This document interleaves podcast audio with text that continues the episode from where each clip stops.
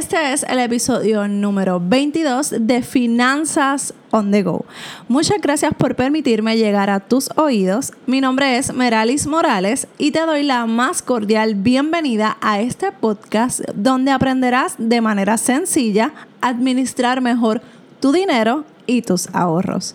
En el día de hoy quiero hablar de lo que no te enseñaron de las finanzas personales. En el episodio anterior hablé del daño que le hacemos a nuestros hijos al no hablarles de finanzas y educarles en este tema.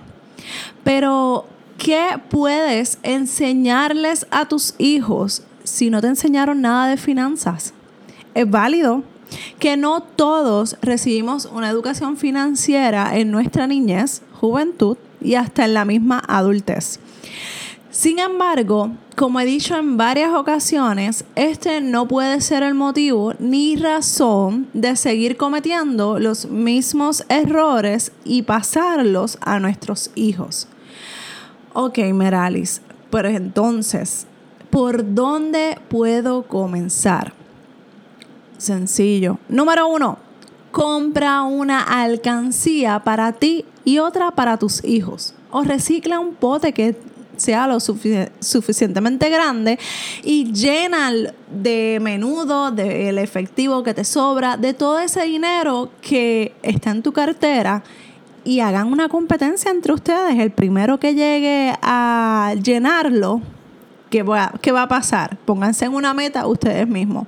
Número dos, comienza con enseñarles a sacar una cantidad de dinero cada vez que reciban algo de efectivo. Siempre los niños están recibiendo dinero de la abuelita, del abuelito, del diente que se le cayó, de las notas. Pues mira, si recibieron 5 dólares, enséñales a sacar cierta cantidad, como mínimo el 10%, para sus ahorros y que lo depositen en esa alcancía. Número 3. No lo presiones a sacar una tarjeta de crédito. Presiónalos para abrir una cuenta de ahorros.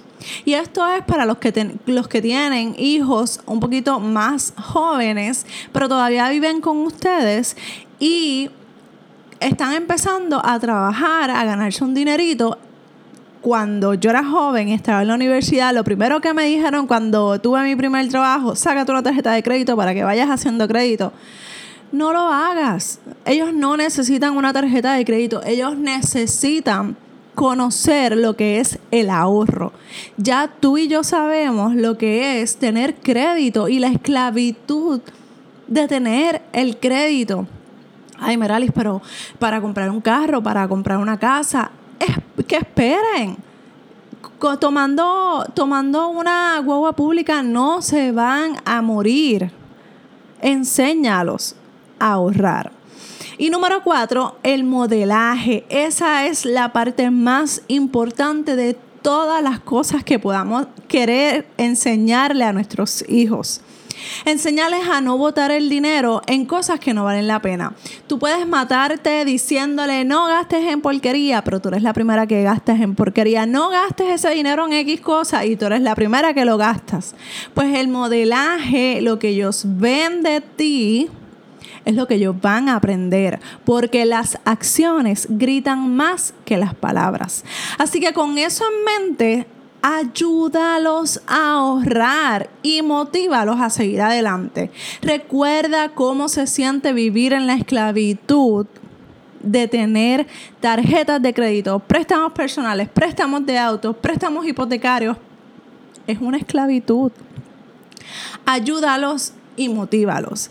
Si necesitas ayuda con tus finanzas personales, recuerda que estoy aquí para ayudarte. Escríbeme a También quiero agradecerte por las cinco estrellas que estaré recibiendo de tu parte. Eso me ayudará a seguir llevando este tema tan importante a más personas y cambiando la vida financiera una persona a la vez. Un abrazo desde Puerto Rico y nos escuchamos en el próximo episodio de Finanzas on the Go. Bye.